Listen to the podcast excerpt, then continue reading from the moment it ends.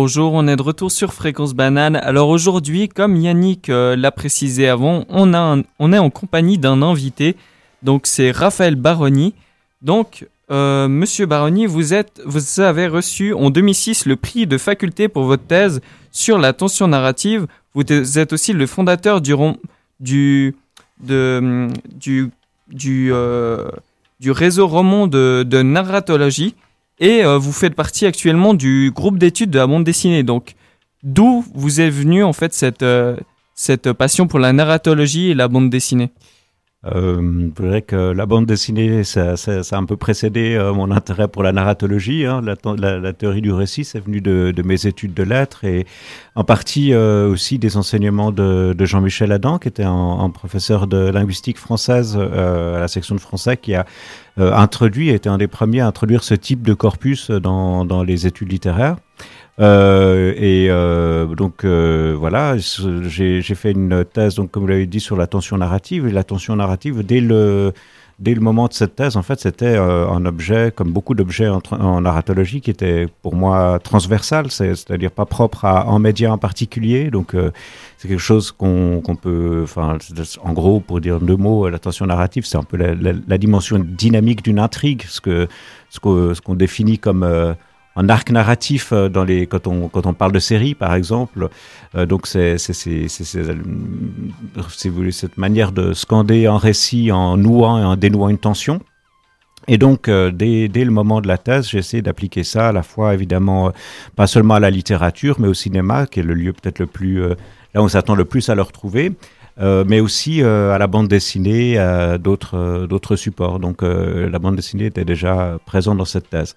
Et euh, c'est vrai que la bande dessinée, ben, j'en ai lu beaucoup quand j'étais jeune. Hein. Je, je suis toujours un petit peu inquiet pour ce média parce que je ne sais pas si la nouvelle génération, si vous autour de cette table avez passé votre euh, jeunesse à lire de la bande dessinée. J'ai l'impression que c'est un petit peu moins le cas qu'autrefois parce qu'il y a d'autres euh, d'autres médias qui sont un peu en concurrence, hein, les jeux vidéo, euh, la télévision, les séries télé. Donc je ne sais pas exactement. Euh, je fais aussi partie de ces gens qui, qui essayent de non seulement de légitimer ce média, mais aussi de, de le défendre un peu. Donc euh, vous vous enseignez actuellement donc dans un cours pour les étudiants en lettres, en programmation et les étudiants en français langue étrangère.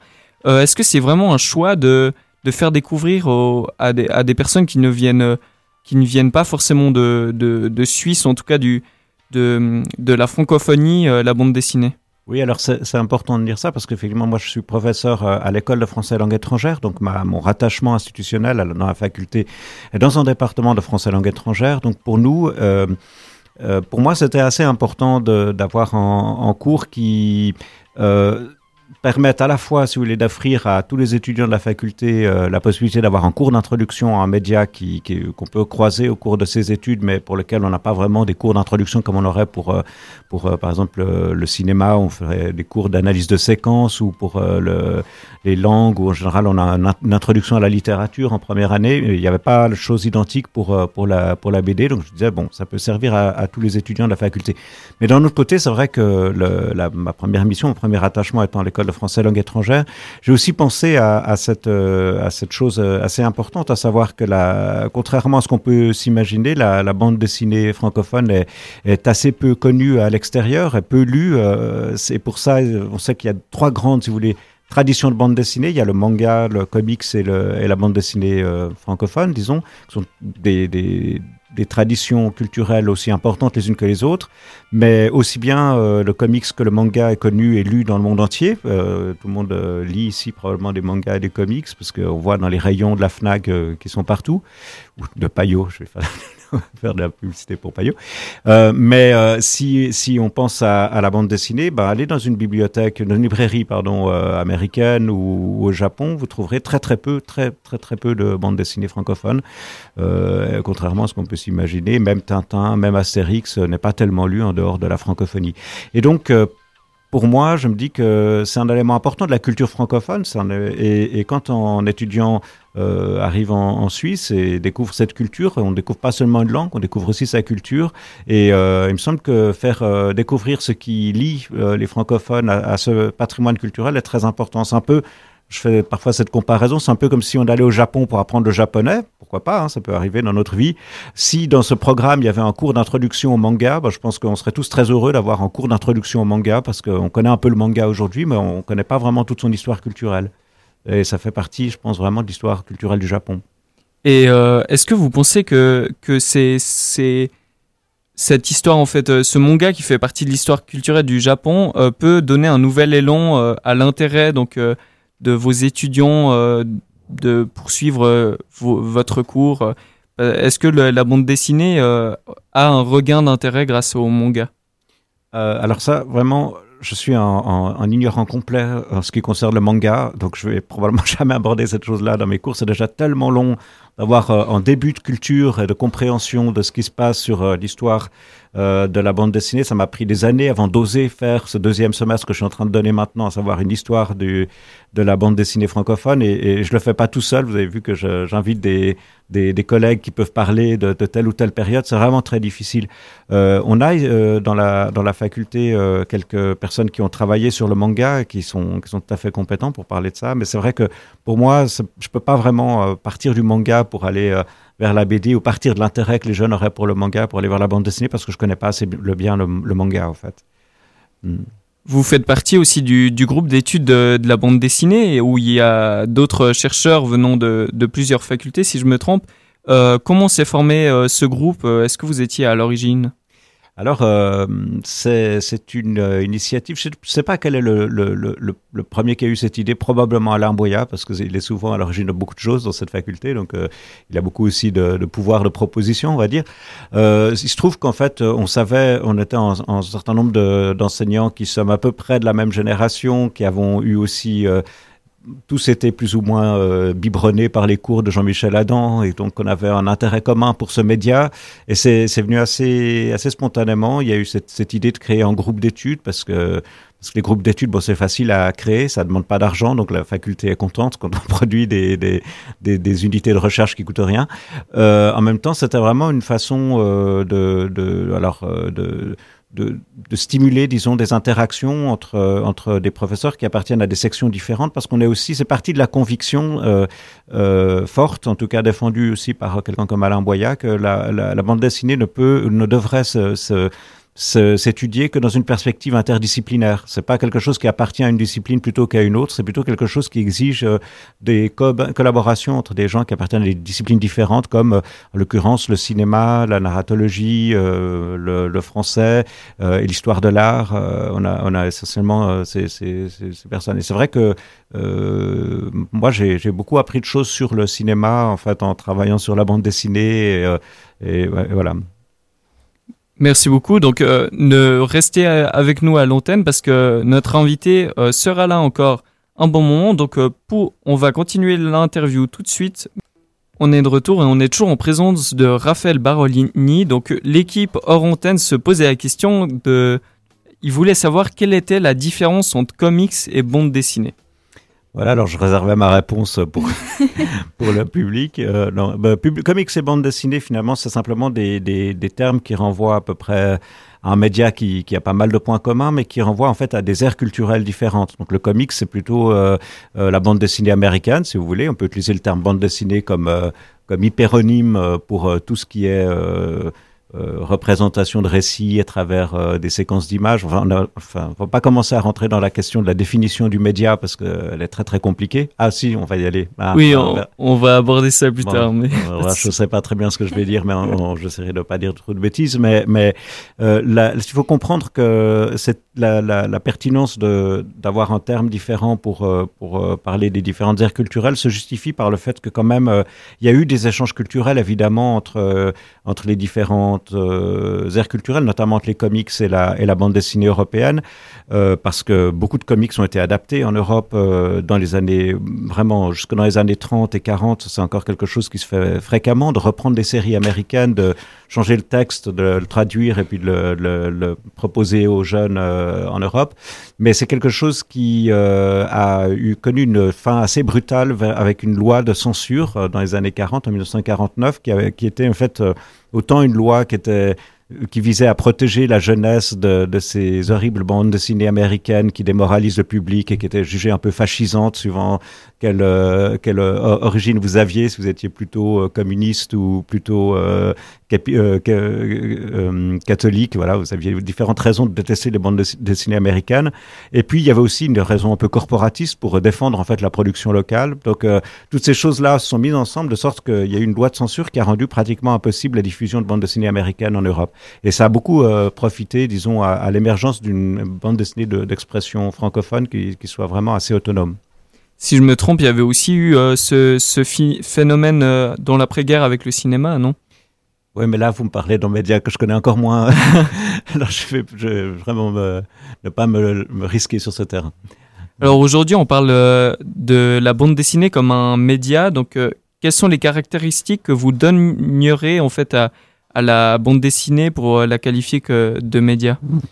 Bon, définir la bande dessinée comme un média, ça, signifie pour moi surtout euh, tenir compte en fait de ces spécificités qui sont à la fois euh, sémiotiques, qui sont liées au mode de représentation et à son histoire culturelle et à, au dispositif que représentent les supports sur lesquels elle s'exprime.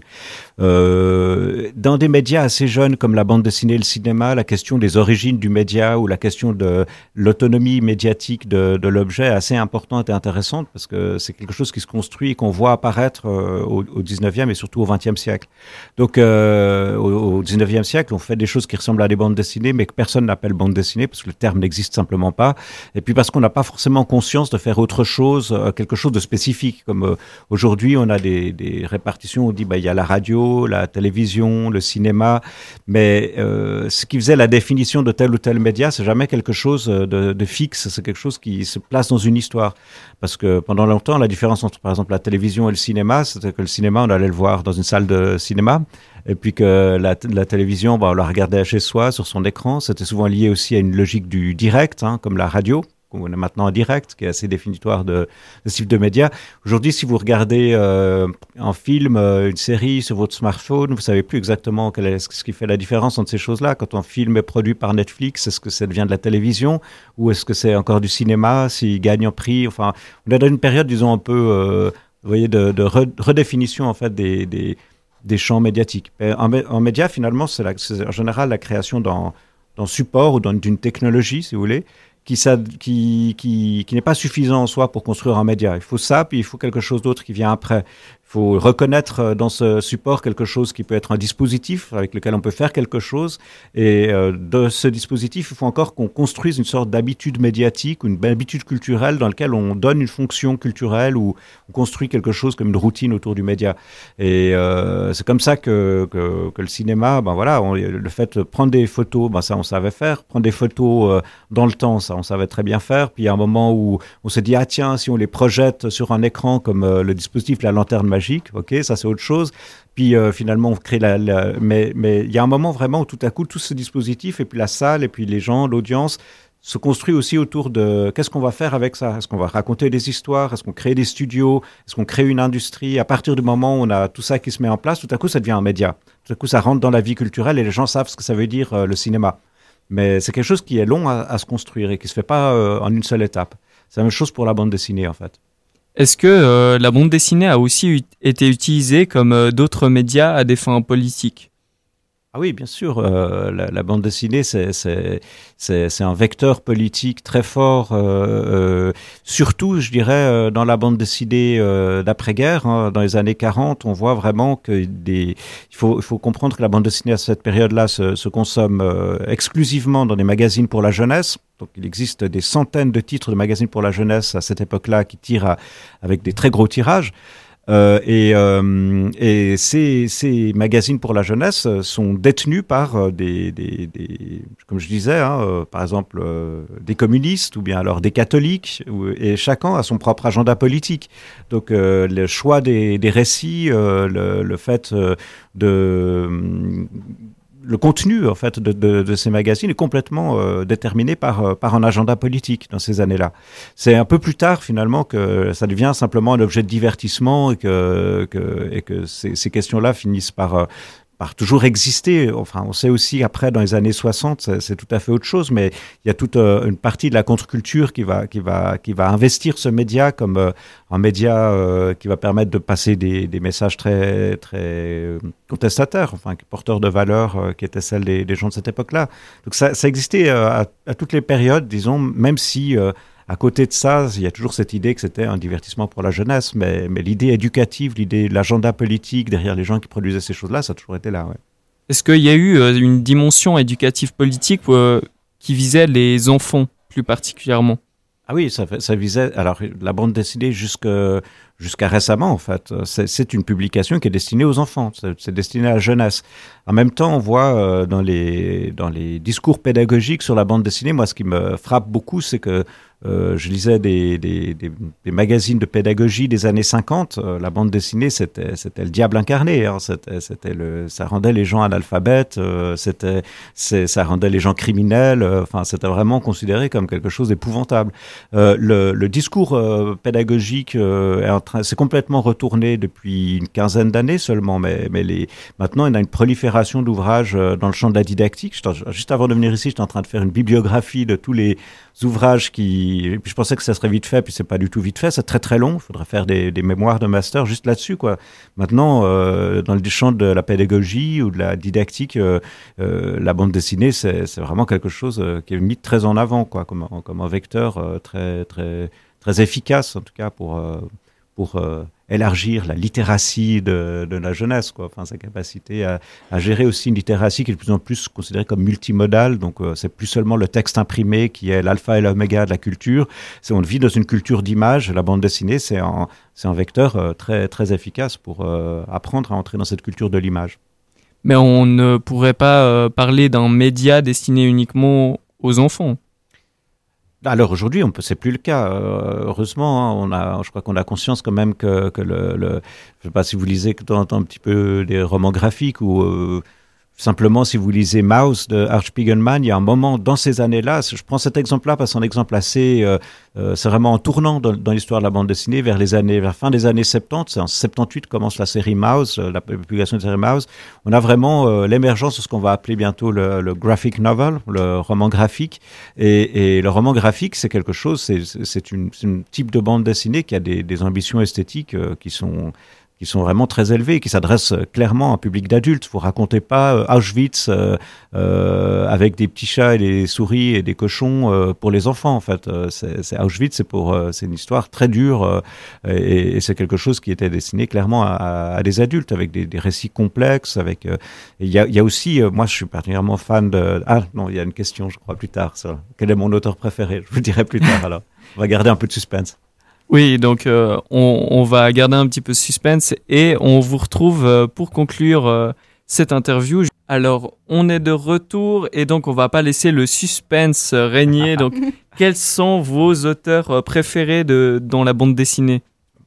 Bon, il y en a beaucoup, mais, mais je dois confesser que c'est pas forcément des auteurs français. En fait, euh, ces dernières années, je suis vraiment plutôt tombé sous le charme de, de, de quelques auteurs américains dans, le, dans, dans ce registre qu'on appelle le, le, roman graphique, euh, parce que euh, y a des, des œuvres vraiment très très puissantes euh, qu'on peut lire. Euh, et je pense notamment à des auteurs comme euh, Daniel Close ou euh, Charles Burns. Moi, j'offre, bon, je sais pas si vous avez remarqué que la bande dessinée c'est aussi un super objet en termes de présent, de cadeau vous n'allez pas offrir un livre de poche à un anniversaire, à moins d'être vraiment dans la dèche. Euh, par contre, euh, une belle BD qui vous coûte 50 balles, vous dites, vous n'avez pas honte d'offrir une belle BD. C'est vrai que là, y a, ça fait des, des années que j'essaie d'éduquer mon, mon entourage avec pas toujours euh, beaucoup de succès, hein, à leur dire arrêtez de lire euh, L'Enfeuse de Troyes. Il euh, y a des trucs un peu plus... Euh, un peu plus chiadé que ça quand même et c'est pas toujours facile hein. Et donc euh, voilà il y a des, des, des livres comme Black Hole par exemple de Charles Burns qui sont qui sont des, des chefs-d'œuvre absolus euh, de, de la bande dessinée.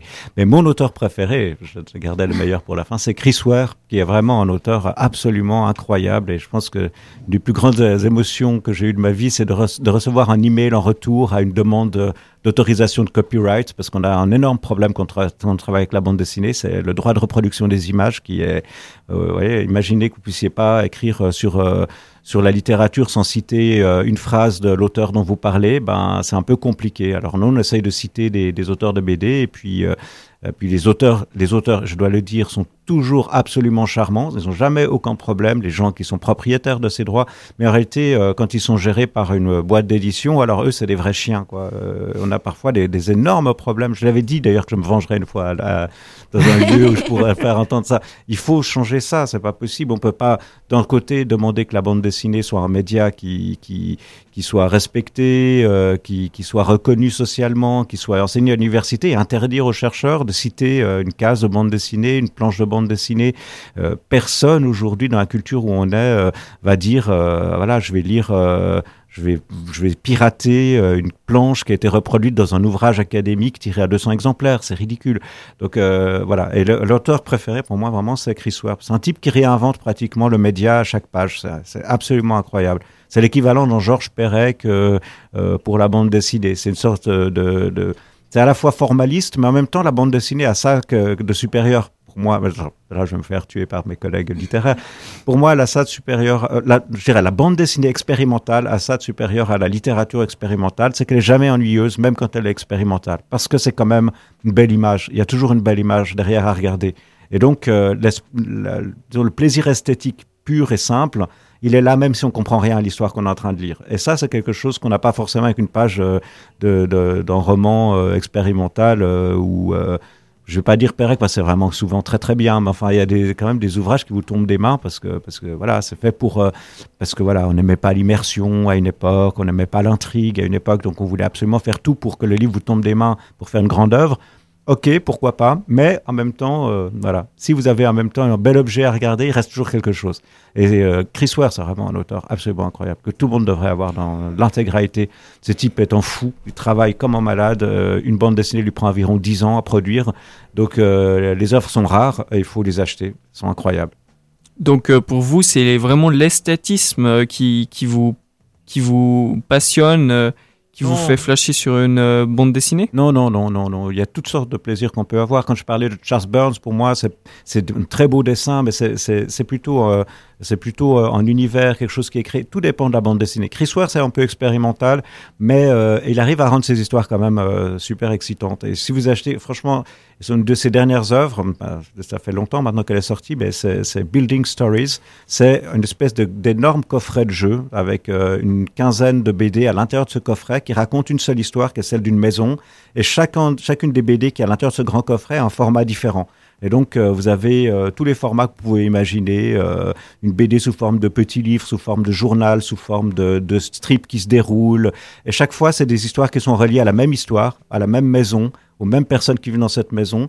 Et de cette manière, vous avez une œuvre incroyablement expérimentale, incroyablement belle, inépuisable, et de quoi parler pendant 200 ans. Voilà. Si j'allais sur une île déserte, je prendrais probablement celle-ci. D'accord, donc vous faites euh, des recherches sur le sujet de la bande dessinée et quels seraient vos, vos souhaits dans l'avancée de, de ces recherches?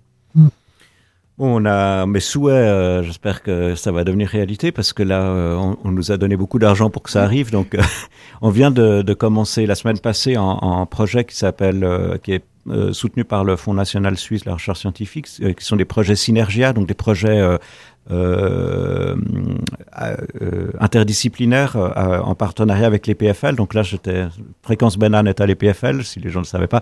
Et donc, euh, j'étais à l'EPFL parce qu'on a rencontré l'équipe dans son intégralité aujourd'hui. Donc, l'équipe de l'EPFL, on est 11 personnes sur ce projet, 7 personnes qui sont financées pendant 4 ans. Donc, c'est vraiment quelque chose, un gros projet autour de la bande dessinée numérique. Sur le côté humanité, puisqu'on parle d'humanité numérique, même si c'est un vieux terme un peu qui n'a pas de sens, humanité. Du côté humanité, du côté lettres, on va essayer vraiment de travailler à, essayer de comprendre euh, ce que ce qu'est la bande dessinée. Euh, dans l'époque numérique aujourd'hui et aussi euh, réfléchir un peu à ces transferts qui sont aujourd'hui de plus en plus nécessaires dans la culture numérique, à savoir le passage de, d'un album à un écran, mais ça peut être aussi euh, le passage d'un blog à un livre, parce qu'aujourd'hui, euh, les transferts vont aussi dans les deux sens. Hein. Il y a beaucoup de bandes dessinées qui commencent sur des blogs, qui se finissent comme des livres. Et puis, euh, mettre ça en perspective aussi sur euh, la longue histoire, en fait, des, transferts d'un de, support à un autre. Parce que la bande dessinée, c'est un média très, très particulier qui, est, qui ressemble à aucun autre à cause de ça. C'est que la bande dessinée, c'est quelque chose qui se construit sur un support matériel. Quand vous changez le support, vous devez transformer le récit. Et si vous pensez à ça, vous dites, bon, ben, je sais pas, un roman, euh, la musique ou un film, je peux le regarder sur mon smartphone ou bien euh, l'écouter sur une chaîne IFI ou aller dans une salle. C'est le même film, les gens n'ont pas dû le transformer complètement. Par contre, vous faire passer d'une bande dessinée sous forme de gros albums A3 ou bien juste le building stories que je viens de vous dire. Vous voyez, Chris Ware, en fait, est en train aussi de nous parler de la culture numérique quand il fait une BD avec 24 supports différents. La forme du support va déterminer le type de récit que vous allez faire avec. Et ça, c'est vraiment très intéressant. Vous changez de support, vous changez de récit. Euh, et ça, c'est le, grand défi et la, une des spécificités les plus euh, fascinantes en fait de la bande dessinée, c'est que en déployant le, récit dans l'espace d'une page ou d'un écran ou d'un support quelconque ou d'un mur ou d'une fresque, euh, il y a chaque fois en fait une interaction entre le support et le récit que vous racontez dessus. Et ça, c'est passionnant. Donc, est-ce que vous voyez l'avenir de la bande dessinée donc dans une une transformation de, de ce support, euh, donc euh, avec la perte de l'album et une vision totalement différente euh, sur smartphone ou iPad. Non, non, je pense que ce qui, est, ce qui apparaît assez clairement dans l'histoire des médias, c'est que les vieux médias disparaissent pas. En général, c'est plutôt une histoire par couche, c'est-à-dire qu'on rajoute une nouvelle couche et quelque chose de nouveau va superposer à quelque chose qui existait encore. Sinon, on serait pas tous ici autour de, de cette table à mhm. faire de la radio. La radio, euh, on a dit que ça allait disparaître depuis très très longtemps parce qu'à partir du moment où les gens auraient le son plus l'image, ils voudraient pas avoir juste le son. Eh ben, c'est pas vrai. En fait, on a créé des usages différents. Ça a transformé par contre la radio. Le fait qu'il y a eu la, la, la, la concurrence avec la télévision. Simple exemple, c'est qu'autrefois, les feuilletons, on les écoutait à la radio. Maintenant, on les regarde à la télé. Il n'y a plus beaucoup de feuilletons radiophoniques parce que certains, certains euh, contenus, disons, sont plus adaptés à, ce support dans, dans ce nouvel euh, environnement médiatique. Moi, je pense qu'il va y avoir euh, de la BD numérique, nativement numérique, faite pour le smartphone ou faite pour d'autres supports encore numériques qu'on ne connaît pas encore, la BD augmentée, toutes sortes de choses. mais c'est quelque chose qui va se superposer à, côté d'une de, BD qui va encore rester très très fortement attachée à l'objet livre. Et pour revenir à Chris Ware, vous voyez à quel point c'est un auteur euh, passionnant, c'est que ce Building Stories vous montre aussi que c'est en contexte numérique qu'on va créer un album, enfin une sorte de, récit dans lequel on va travailler plus que jamais sur le support euh, matériel de la BD, parce qu'on prend conscience de ce support quand ce support est en quelque sorte euh, remis en question par d'autres supports numériques qui dématérialisent. Au moment où dématérialise la culture sur, sur Internet ou par le numérique, d'un autre côté, on rematérialise beaucoup de choses et on prend conscience de cette matérialité qui était peut-être euh, trop évidente pour qu'on la voie autrefois. L'époque de l'album est peut-être évolue, mais en même temps, aujourd'hui, on n'a jamais autant travaillé sur le, format livre et les différents formats qu'il peut prendre qu'avant. C'est un peu comme la musique, si vous voulez, euh, la, numérisation de la, musique fait que aujourd'hui, on a peut-être plus de de, de, de, CD ou de bibliothèque, mais en même temps, ça fait revenir le vinyle et ça fait revenir euh, la performance live comme étant euh, quelque chose d'absolument euh, fondamental pour l'industrie de la musique. Et donc, en fait, on revient vers quelque chose qui est en fait encore plus matériel que ce que c'était avant. En fait, les gens veulent retrouver la performance directe, là, là où on pourrait imaginer le contraire. Donc, c'est assez complexe, en fait, la culture numérique de ce point de vue-là. Merci beaucoup. Donc, pour, pour finir, est-ce qu'on pourrait vous, vous retrouver sur euh, quelques nouveaux projets euh, tout, tout prochainement ou comment ça va se passer aussi avec le groupe d'études de la bande dessinée? Alors on a, on a actuellement deux projets. Le, le premier projet, c'est celui dont je viens de parler, hein, ce projet Reconfiguring Comics in a Digital Era. Hein, c'est la version anglaise, puisqu'on travaille avec les PFL, on est en anglais. Euh, et euh, l'autre projet, c'est euh, à court terme, on va essayer de publier avec le groupe d'études sur la bande dessinée en, numéro spécial d'une revue en ligne qui, est une revue de didactique, didactique de la littérature à l'origine, et on va faire un numéro justement sur la didactique de la bande dessinée ou comment enseigner la bande dessinée. donc avec un projet de, retour à cette question fondamentale pour moi de l'enseignement de la bande dessinée. D'accord. Merci beaucoup. Merci infiniment d'être venu et d'avoir euh, partagé votre savoir aux auditeurs et à nous. Euh, on a beaucoup, beaucoup appris. Donc, euh, merci infiniment, monsieur Baroni. Donc, c'était Raphaël Baroni, donc spécialiste de la bande dessinée qui était sur Fréquence Banane. Est-ce que je peux dire un dernier petit mot Oui. Je voulais juste dire que vous avez dit que euh, j'avais fondé le, réseau roman de narratologie qui a disparu et qui a été remplacé par un réseau francophone de narratologie, réseau des narratologues francophones. Et si jamais euh, on trouve euh, deux sites, hein, le site du Grub est, est, un site WordPress qui est lié à l'université de Lausanne, donc GREBD, et puis aussi le réseau, le site du réseau qui se trouve aussi sur sur le site de l'université. Merci beaucoup. N'hésitez pas à aller euh, consulter euh, euh, ces études et, ces réseaux d'études